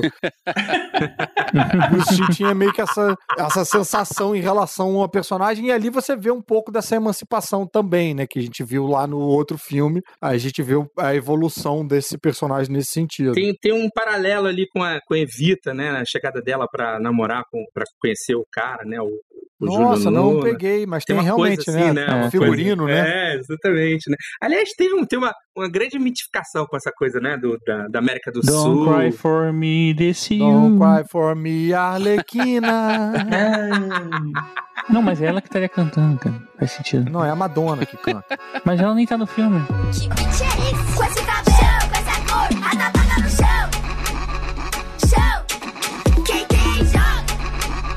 Bora pra cena da boate. Eles têm que esperar o cientista do Starfish aparecer. Qual o nome desse cara, afinal, hein? Aquele cara que tem uns espetos na, na cabeça. The Thinker. Como é que é o nome? Peter Capaldi. Peter Capaldi. Pra mim, é a única coisa ruim do filme. Como assim, Elvis? Cara, é um personagem que é besta. Não serve pra nada. Assim, tipo. é, Pô, é, tem tantas coisas criativas nesse filme pra você ter aquele vilão com. Olha só, estou armado, agora você vai ter que fazer o que eu estou mandando. Ó, olha só. Ah, peraí, gente. Você podia. O filme todo tem um monte de ideias boas. Pega esse- essa ideia tão clichê, tão com cara de descer. Anyway, voltando pra boate, eles estão esperando lá o cara chegar. E aí, enquanto isso, eles ficam aproveitando o tempo e bebendo, confraternizando. E aí, quando o cara chega, aí vem também com aquela força militar procurando pelos americanos. É, tem, um, tem um cameo aí que o Elvis devia gostar. É Isso. do Lloyd Kaufman, né? Lloyd Que É do Kaufman. Troma. Não só ele. É. Tem amantes também dançando no palco.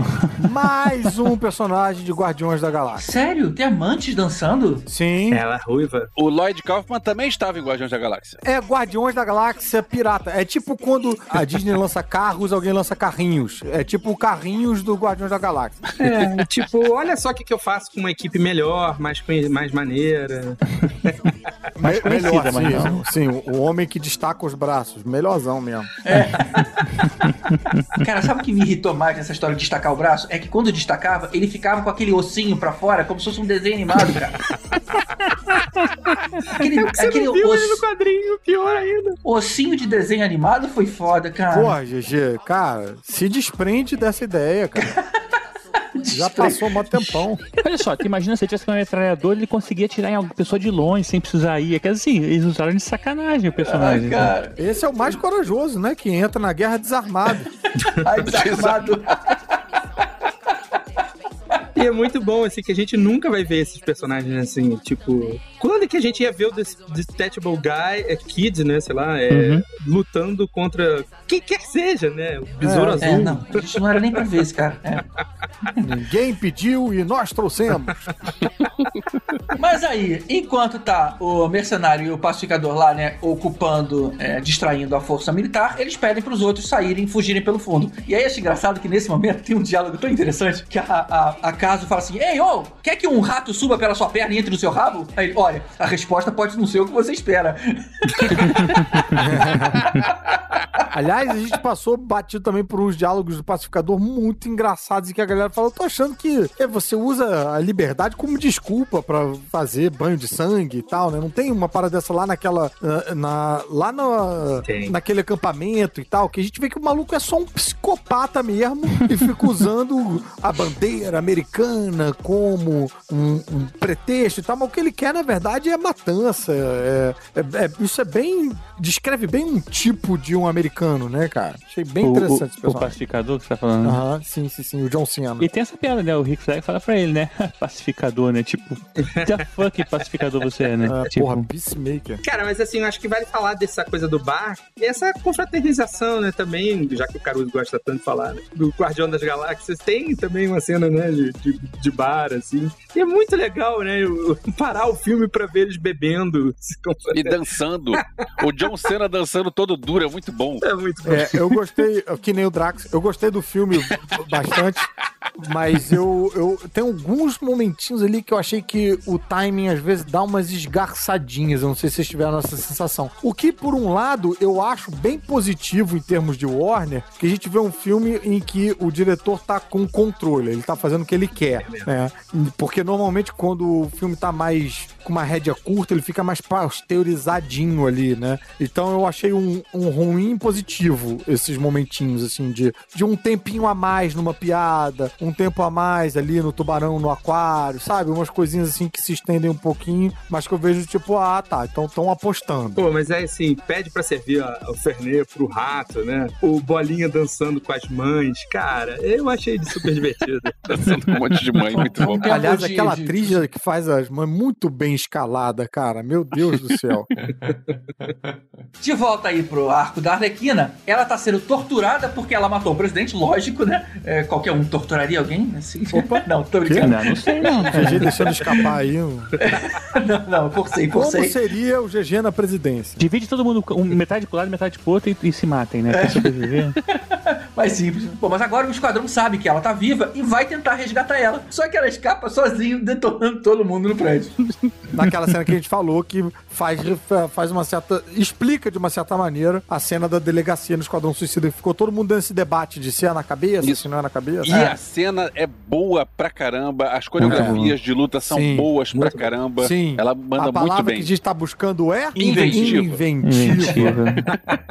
que é um negócio que às vezes faz falta no- nos filmes da Warner. E É. ali acho que foi bacana. E a coisa, né, de in- inserir o, o ponto de vista dela, né, assim, a- os passarinhos, né, que Aham. aliás é um tema recorrente do filme, né? Mas teve passarinho. menos, né? Na primeira cena da delegacia, tudo era muito florido. Nessa, não. Só- isso aconteceu no finalzinho mesmo. Eles deixaram mais, mais E a gore. gente já tem um acréscimo a mais um membro importante pro Esquadrão Suicida, que é o Milton. Ele já tá acompanhando eles aí É.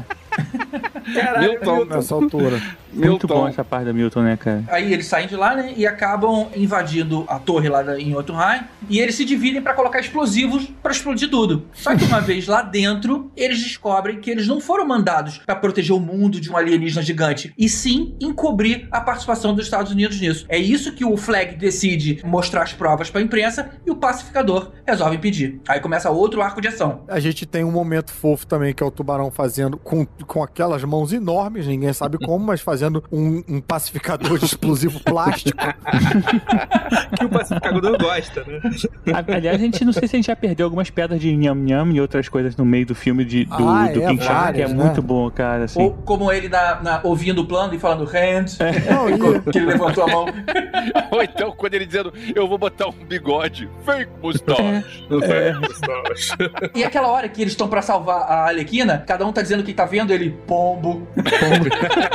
E ele pegando a menina dormindo pra comer a cabeça dela. E ele pensando, não, não pode, não é nhanham, nhanham, não é amigo, amigo não é nhanham. Não, essa, essa do Pombo é foda. Sai, sai do comunicador, sai do comunicador. Tipo, ele tá lá.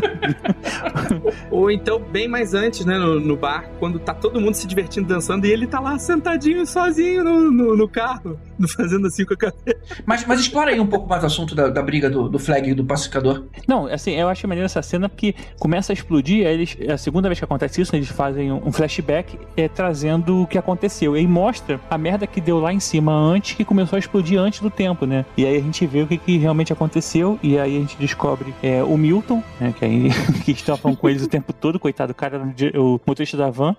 Quem E é que teria o Milton com a galera? Eu não conheço nenhum Milton. Tem o Milton com a gente? A Isabel tava do meu lado vendo o filme e falou assim: Ah, não, o Milton morreu. e aí o, o, o Bolinha falou: Ah, o Milton morreu. Eu falei, cara, muito no time, parada. No Twitter teve uma troca interessante que apareceu um daqueles caras meio que, tipo, explicam referências do filme e tal, e falando que o, o Polka Dot sofreu a morte do Milton porque ele via, se via como o Milton, no sentido que são dois outsiders, sei que, tá- e aí o, o James Gunn comentou em cima do tweet do cara, falando, não, não é isso não. É...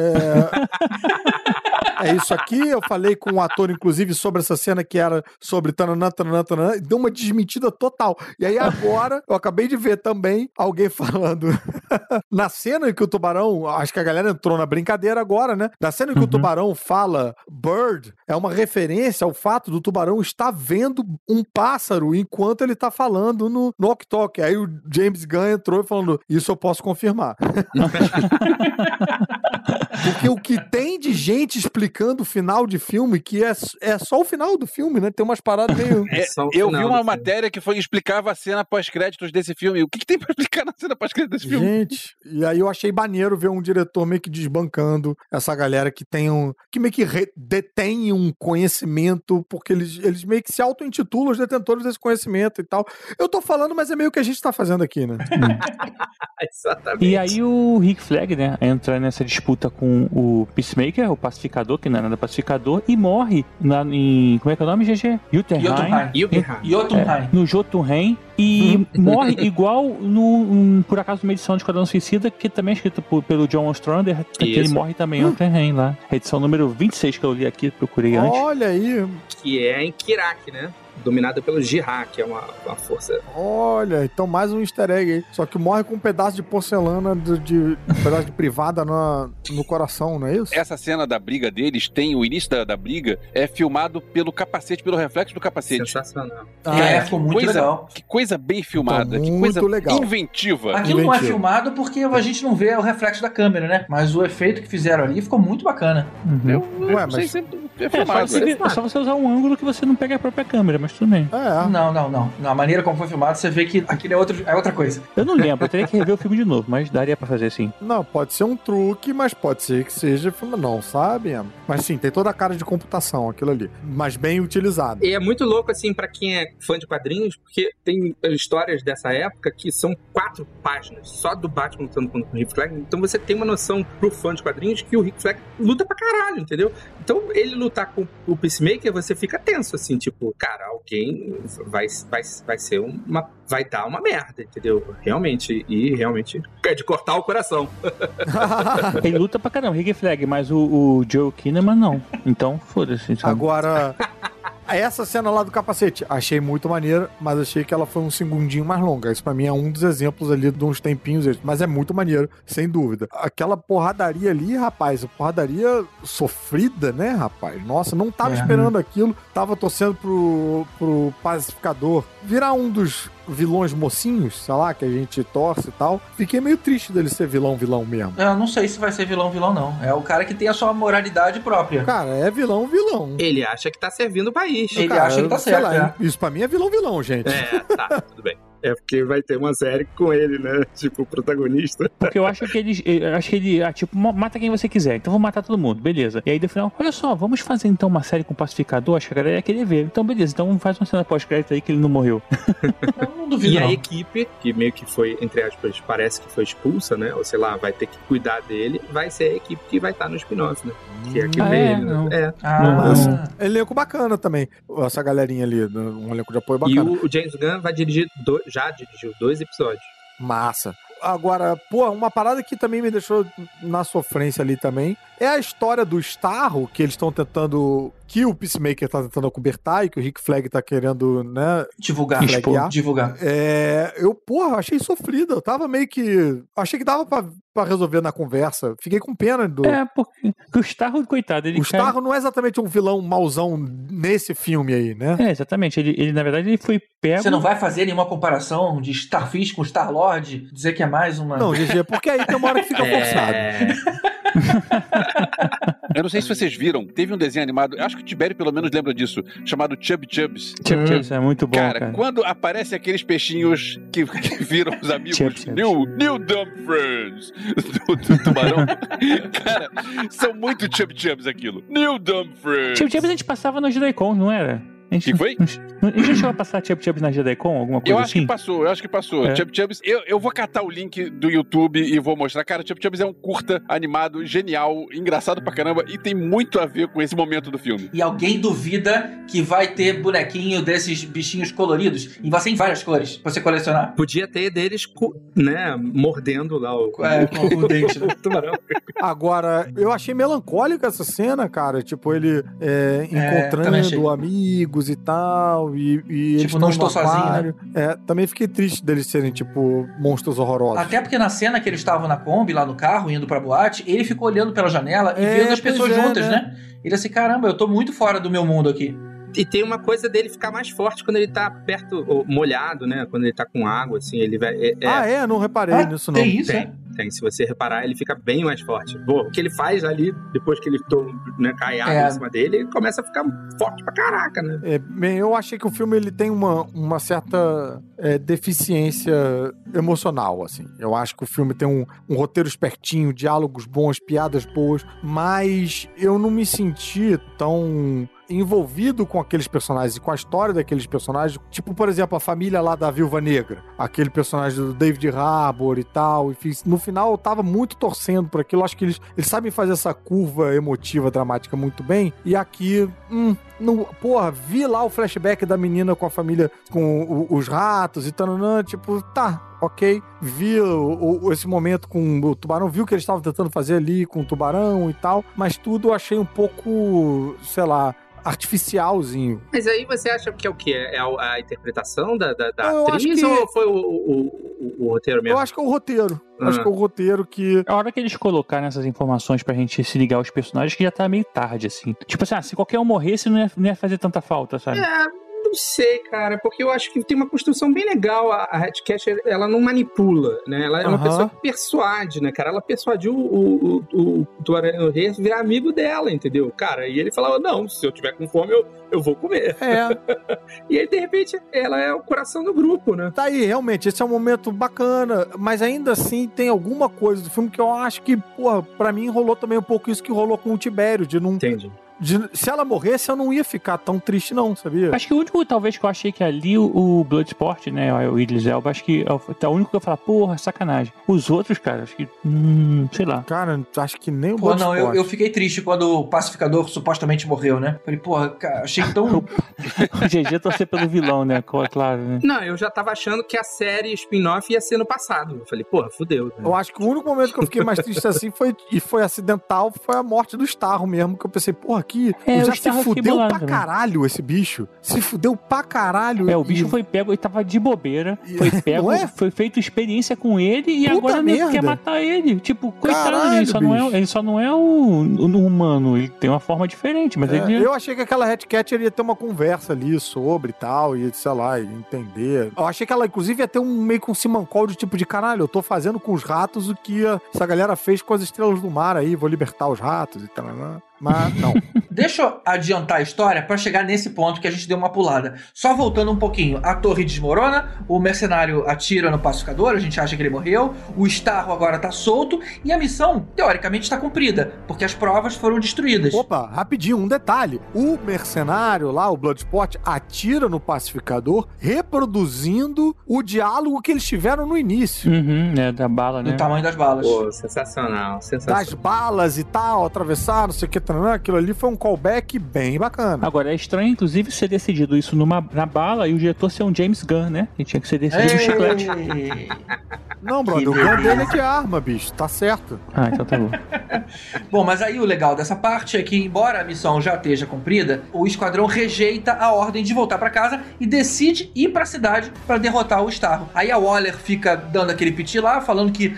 Falando nada. Ela tava prestes a explodir todo mundo e aí a própria Uhum. equipe nocauteia ela. Ali ela tá bem descontrolada, né, naquela cena. Nossa. É, ela tá muito descontrolada. E aí e a ali. equipe dela passa a ajudar o esquadrão com os satélites. E ali você vê também que, assim, a, a Waller do primeiro filme, embora todo mundo esteja querendo evitar a conexão de um filme com o outro, ela é mais controlada, centrada e tal. Aqui você vê ela um pouco mais surtando com o poder. Ela sendo um pouco cruel. Ah, tem até um diálogo ali com os caras falando, porra, a filha do cara, tu ia fazer isso mesmo com a filha do cara em relação à filha do Bloodsport, né? Ali ela tá um pouco mais merecendo. É, ela tá bem flertando com o porteiro, né? Ela, tá, ela fala que ela vai jogar golfe com o senador. Ela tá, assim, acho que ela tá no limite, né? Essa porra de, de apagar 这呢啊 as evidências que o, o governo dos Estados Unidos era, tava dentro da Operação Starfish é alguma coisa, porque todo mundo dentro do Esquadrão Suicida, né? Isso, no quadrinho que eu tô falando, todo mundo não tá querendo controlar o outro, né? E, e é só sob controle que é esse,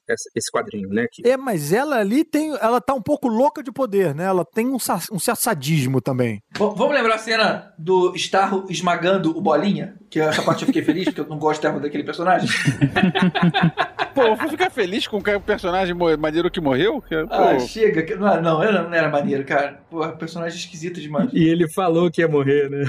Lá no começo. Tem uma cena que quebrou um pouco o clima, assim, que eu achei um pouco, foi ele ver a mãe dele gigante como, como Starro, cara. Nossa, eu achei engraçadíssimo isso. Não, foi engraçado, mas eu falei assim, mas tipo, vai demorar muito, assim, sabe? Tipo, demorou, demorou um, um tempinho a mais, você tava falando dos segundos a mais. Ah, entendi. Tipo, que foi. Ficou um passou do tempo. timing. Passou do Ficou um tempo ela, ela gigante, assim, a mãe Cara, gigante. eu- sei lá, antigamente, antigamente não, até um pouco da- tempo atrás, ah, os filmes estão muito, estavam muito videoclipes, estava tudo muito rápido. Tem uns filmes que Sim. eu, não sei, tô ficando velho, mas tava demorando. Essas cenas esgarçadas pra mim tá sendo um alívio.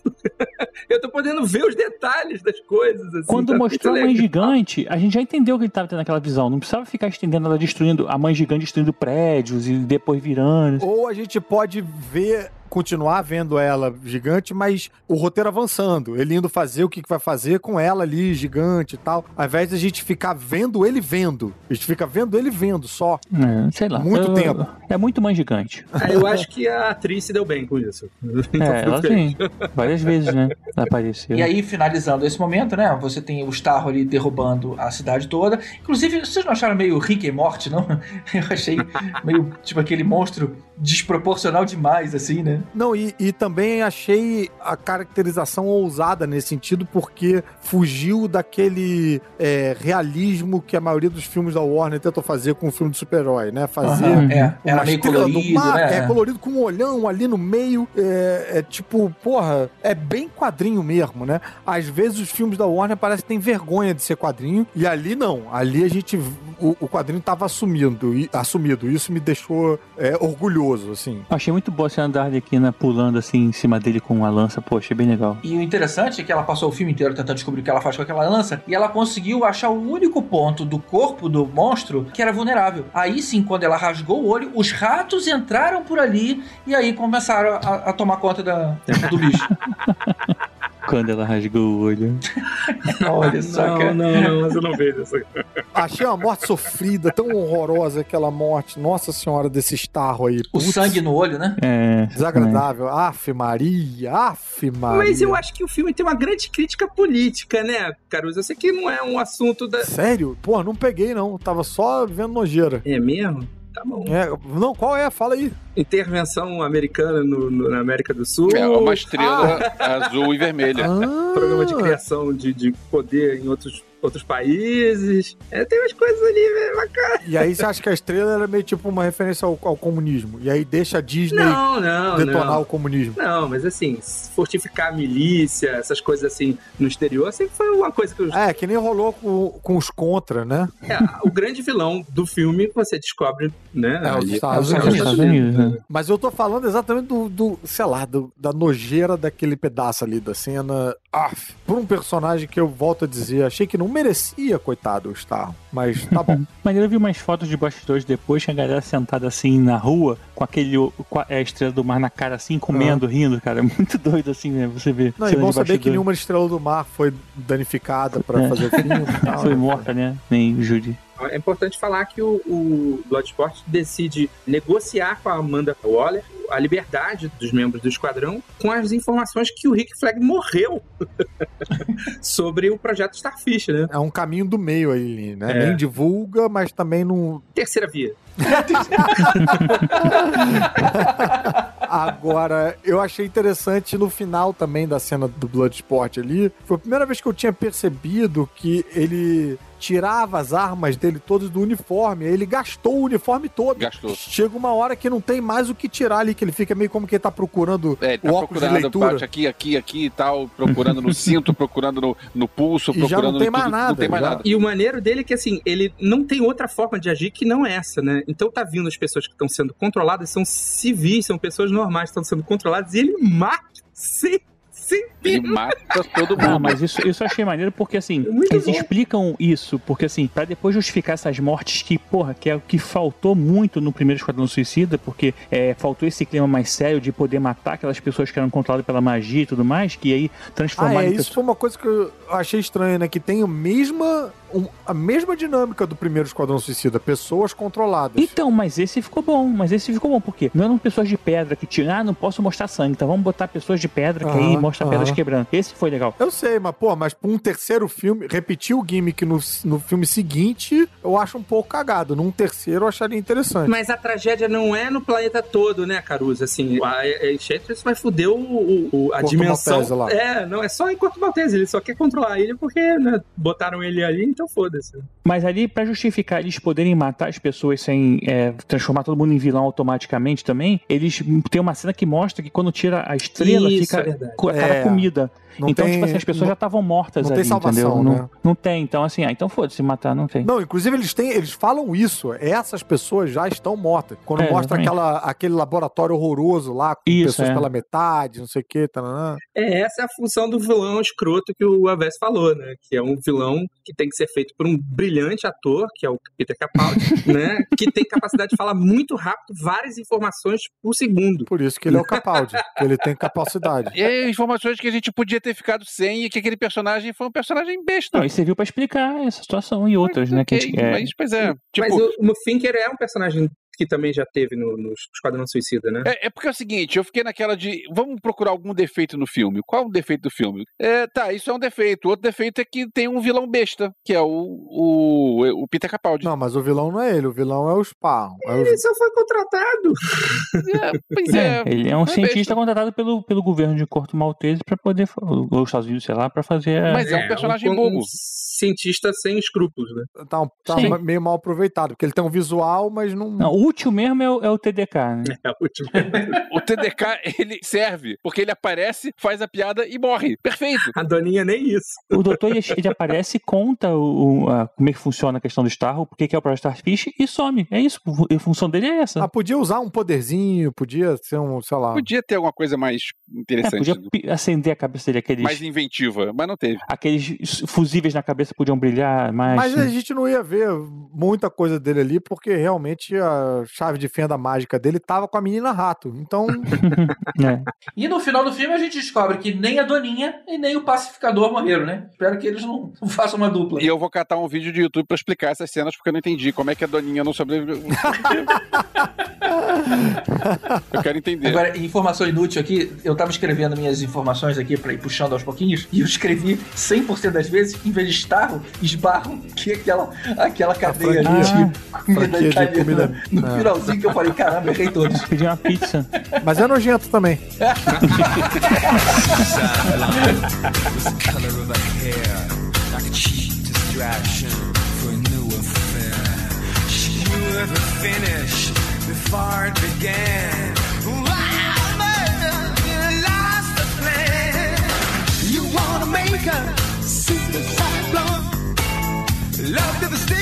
was the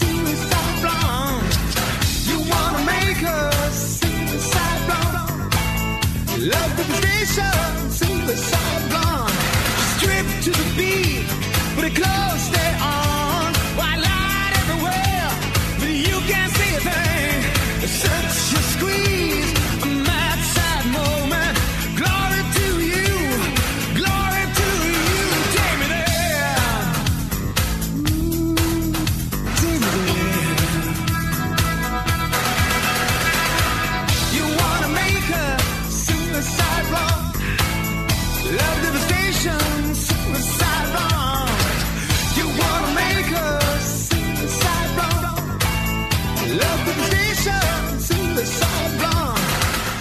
GG, você tava muito longe. É, eu sei. Eu tô, eu tô, como eu tô em Campinas, eu tô sem o meu equipamento normal. Então eu tô gravando com o microfone de mão. Olha só que lixo. Mas tá longe mesmo, Campinas, né? Campinas é longe mesmo. Então, vamos lá. A gente introduz você como repórter local em Campinas. E aí justifica o áudio. E diretamente de Campinas, Gustavo Guimarães traz É. mais informações sobre a aceitação do Esquadrão Suicida ali na região.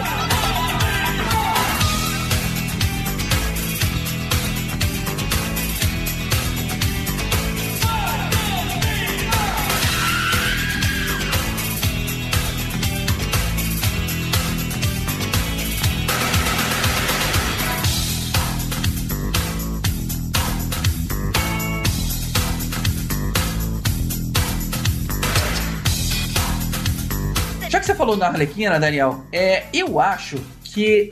é, minha, minha, minha opinião agora, eu acredito que não vai ser muito. muito é, qual é a palavra tô procurando? Muito. Boa. Muito benquista? Esperta.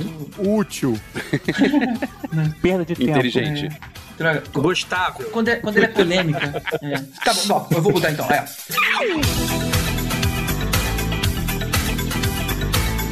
That's the story.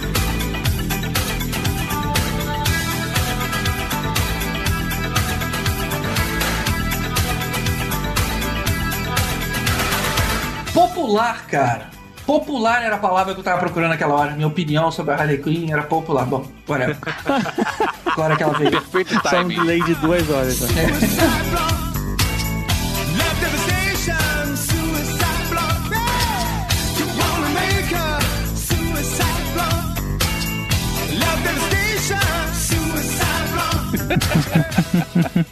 Uma coisa que eu só chegou ao final do filme e eu não entendi é que assim, um esquadrão suicida é um quadrão que se suicidou já? Aí virou um esquadrão? Que bom que já parou, né? Que a gente não precisa ouvir essa. Ah. Eu tô gravando. Esquadrão. É que você não entender, né? Você quer que eu explique? Eu- eu- faz um vídeo explicado da sua piada, É, vai. fazer um... Rapaz, nós temos aqui um, porra, um comediante suicida. Suicide!